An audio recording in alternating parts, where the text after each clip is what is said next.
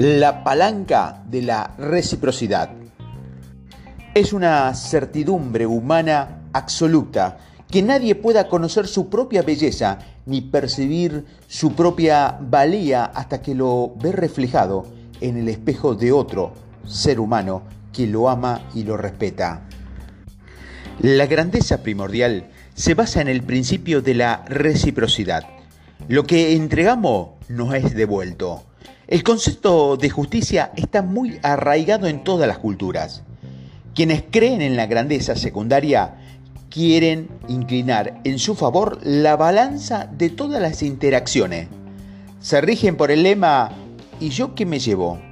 Por el contrario, quienes se rigen por el principio de la reciprocidad saben que no se pueden ganar en la vida si los demás no ganan también. ¿Y yo qué me llevo? Hay personas que no se preguntan otra cosa. Y cuando resulta que esas personas son nuestros amigos, nuestros hijos o nuestra pareja, nos enfrentamos a un gran reto. Si hablamos del ámbito empresarial y estas personas son nuestros empleados o nuestros clientes, nos enfrentamos a un reto similar.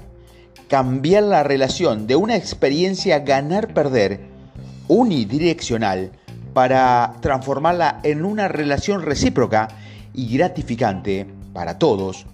Los clientes, los proveedores, buscan sus propios intereses a no ser que los líderes aprendan a cultivar relaciones recíprocas.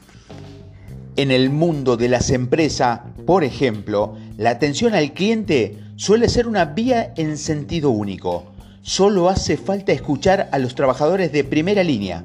Tú das y das y ellos toman y toman sin ni siquiera darles las gracias. Explican, por ejemplo, la lealtad del cliente casi no ha pasado a la historia.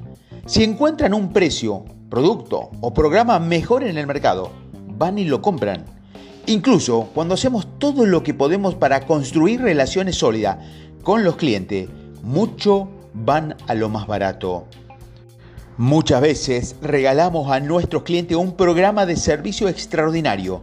Lo aprovechan y luego se van. Obviamente, los clientes lo ven de otra manera.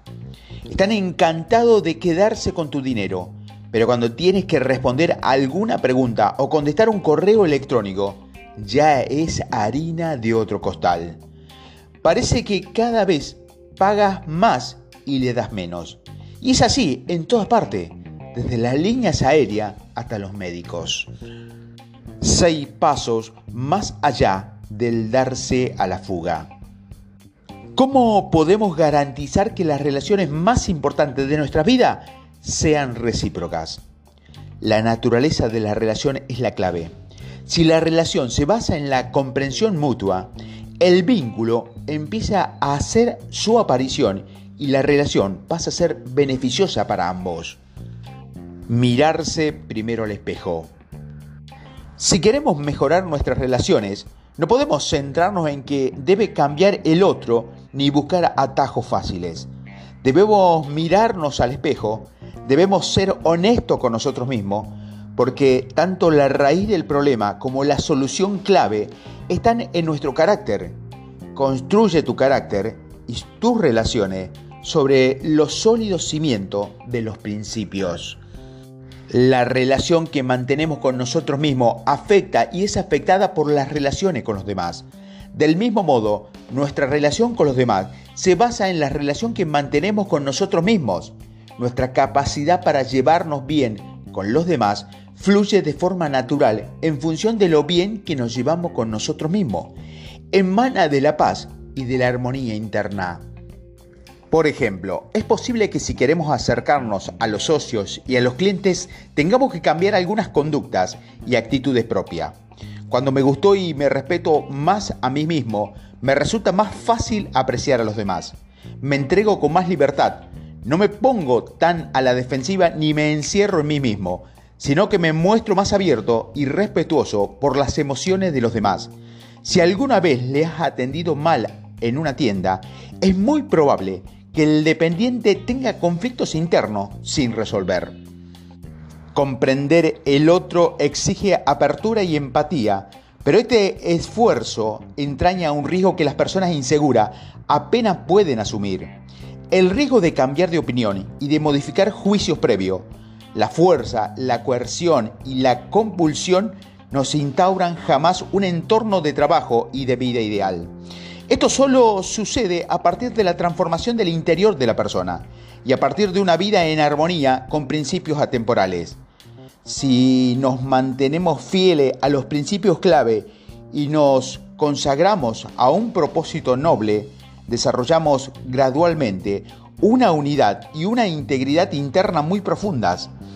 La armonía y la seguridad sustituyen a la alineación y a la inseguridad. Entonces, la seguridad surge del interior, no del exterior, no de lo que demás puedan pensar de nosotros y no de nuestra situación social o posesiones materiales. Las pequeñas cosas cotidianas, las pequeñas gentilezas, los momentos de amabilidad y de toma y daca son la prueba de la calidad de cualquier relación. Demostremos nuestro verdadero carácter en las pequeñas cosas. Cuando tenemos la guardia baja, solemos ver cómo el egoísmo sale a la superficie en las cuestiones aparentemente más insignificantes y en los hábitos más simples. Si queremos mejorar nuestras relaciones, no podemos centrarnos en que deba cambiar el otro ni buscar atajos fáciles. Debemos mirarnos al espejo, debemos ser honestos con nosotros mismos. Muchas de las fórmulas de las técnicas de relaciones humanas son filosofía para días soleados, que parecen sencillas y funcionan cuando no hay tormenta a la vista. Sin embargo, a no ser que trabajen las raíces del carácter, solo sirven para tranquilizar y para anestesiar. Las relaciones se vuelven, turbulentas cuando las tormentas hacen su aparición. Entonces, perdemos los nervios, condenamos, criticamos, hacemos pagar a los demás nuestros problemas, nos aislamos en la diferencia e incluso nos volvemos contra nosotros mismos. Todos necesitamos amor, comprensión y aceptación, pero cuando tenemos miedo a no percibir lo que tanto anhelamos, aprendemos a interpretar roles y a defendernos del daño, a controlar la comunicación, a ocultarnos detrás de la fachada, a elevarnos artificialmente sobre los demás para juzgarlos y etiquetarlos, la consecuencia de esta pauta de conducta es que no recibimos el amor que necesitamos incluso cuando hay quien intenta dárnoslo. En las relaciones debemos ser faro, no jueces. Se habla mucho de cómo superar la sensación de inseguridad y de inferioridad, y de cómo adquirir seguridad en uno mismo y paz interior. Sin embargo, muy poco de quienes ofrecen estos consejos trabajan las raíces del carácter humano, ni las leyes vitales o el plan de vida. La autoalineación es la raíz de la ruptura de las relaciones. Los modelos culturales nos enseñan a explorar y a manipular las relaciones, a defender nuestro orgullo, a hacer daño antes de que nos hagan a nosotros, a desconfiar y a dudar, a aparentar y a tomar atajos, a tomar mucho y a dar poco, a satisfacer nuestros apetitos y nuestros deseos e intereses egoístas, incluso a expensas de los demás si fuera necesario.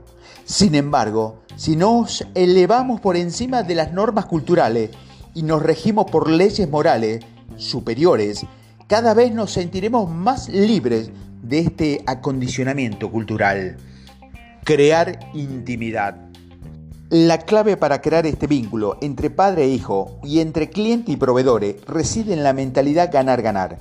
Cuando creamos ese vínculo, el cliente llega a decir, conoce nuestras necesidades mejor que nosotros. Nosotros solo conocemos nuestras necesidades actuales. En cierto sentido, nuestro propio árbol no nos deja ver el, bosque.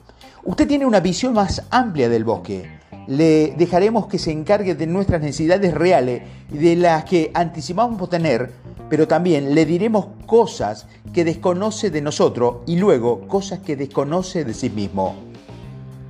La relación se enriquece a medida que el diálogo avanza. Una vez que hemos forzado este tipo de vínculo con una persona o con una empresa, debes preguntar, ¿y yo qué me llevo?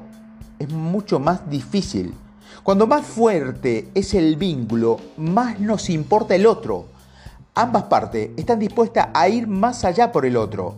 Las personas que crean vínculos estrechos en una relación recíproca no puede ser egoísta. El vínculo y el egoísmo son conceptos que se excluyen mutuamente. Compartir conocimiento e información. Debemos estar dispuestos a compartir información, a compartir problemas y retos con los demás y a buscar el modo de ayudarnos mutuamente. Debes iniciar ese diálogo. Veo en ti dificultades para reducir costos en esta área. Esto es lo que yo sé. Nosotros tenemos el mismo problema. ¿Qué habéis aprendido vosotros? Cultivamos la relación sobre todo mediante la comunicación humana y buscamos primero entendernos mutuamente. Pregunté a un grupo de directores ejecutivos, ¿cuántos de ustedes han evaluado el desempeño en 360 grados? La mayoría de ellos alcanzaron la mano, lo que es muy poco habitual. Eran líderes extraordinarios.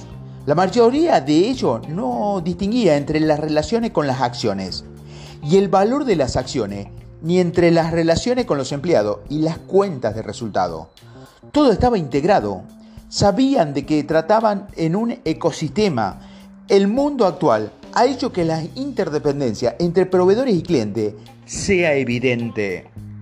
Incluir las relaciones con todas las partes interesadas.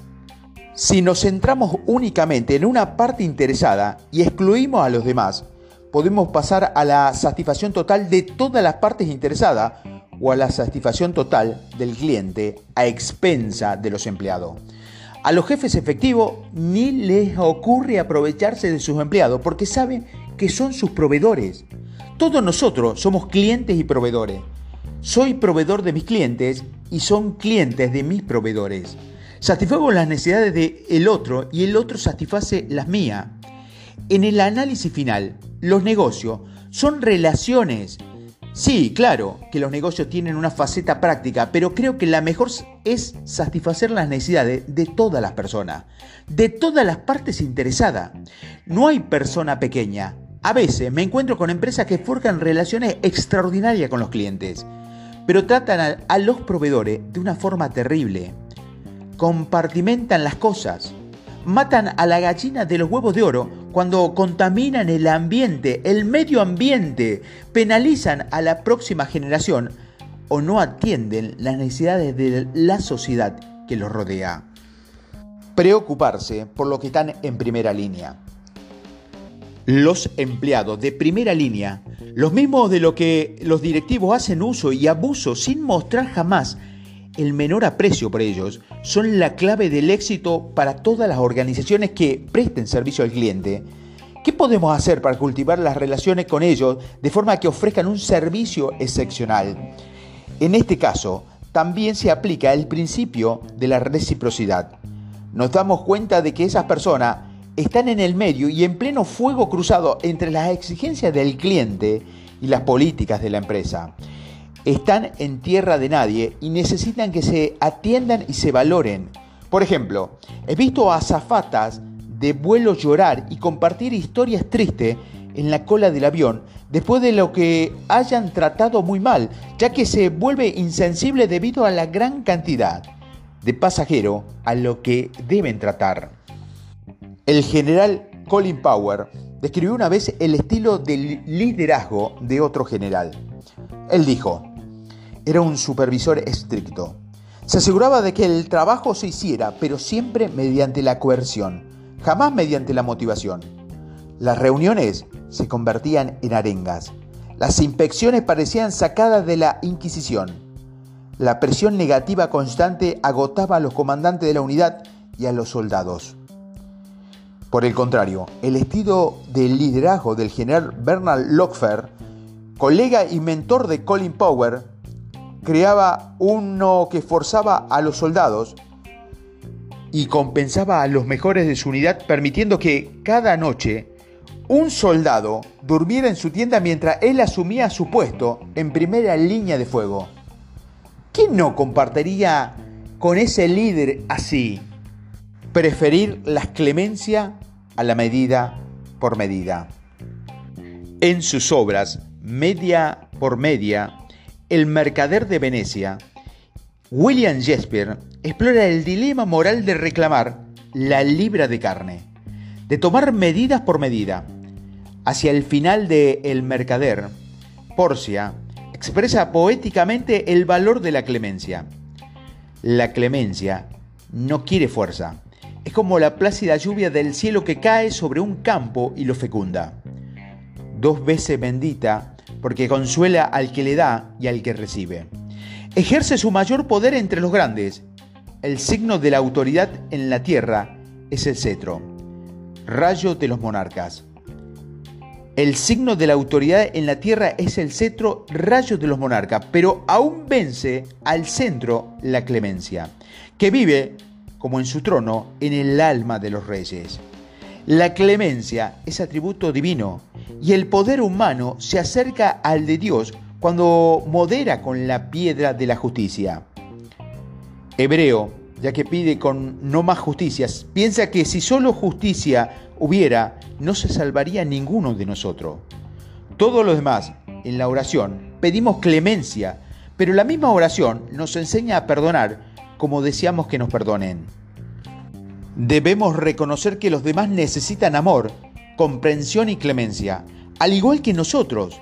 Si se aplican con constancia, estos sencillos principios garantizan el tipo de vínculo que lleva a la grandeza primordial.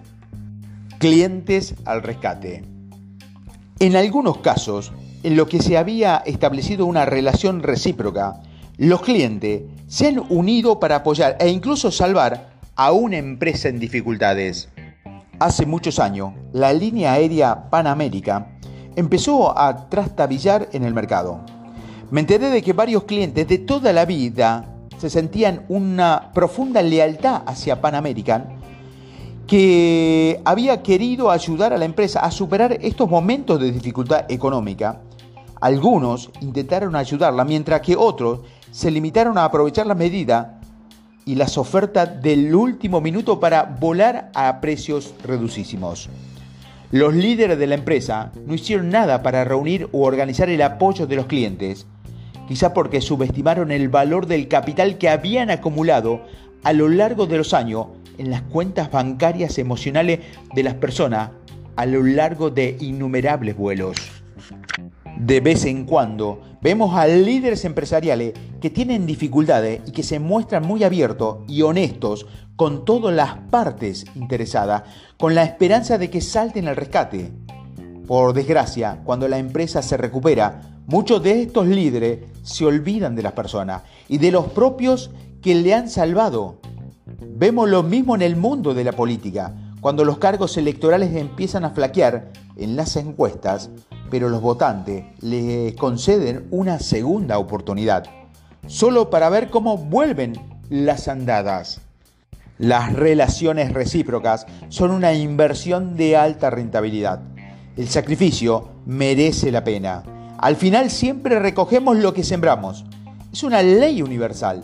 El sacrificio afecta de tal modo al corazón del otro que suele regresar multiplicado por 10. De nuevo, solo hay dos relaciones en el mundo de los negocios, clientes y proveedor. Todos nosotros desempeñamos ambas funciones constantemente, tanto en lo interno como en lo externo. Las relaciones constituyen la propia esencia de la empresa. Si están firmemente basadas en principio, dan su propio fruto la caridad nunca falla. Podemos engañar a nuestros clientes, a nuestros hijos, a nuestros electores durante un largo tiempo, pero la naturaleza no se la deja engañar jamás. Da y quita en función de nuestros méritos.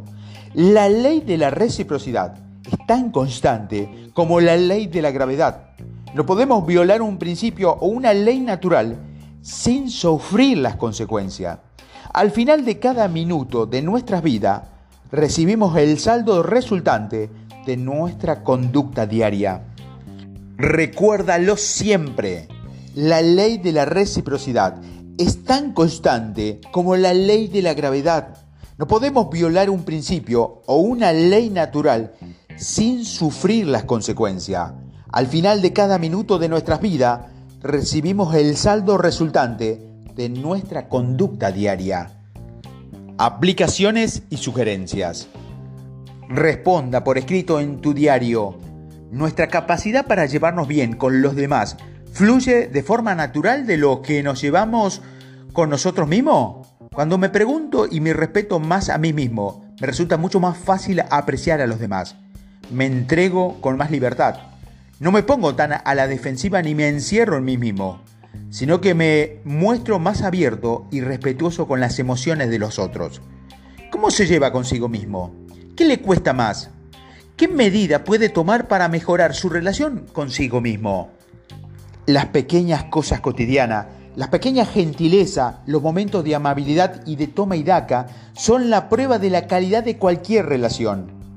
Escriba en su diario qué pasos pequeños puede dar hoy para mejorar una relación clave en su casa o en su trabajo. De esos pasos y anótelos.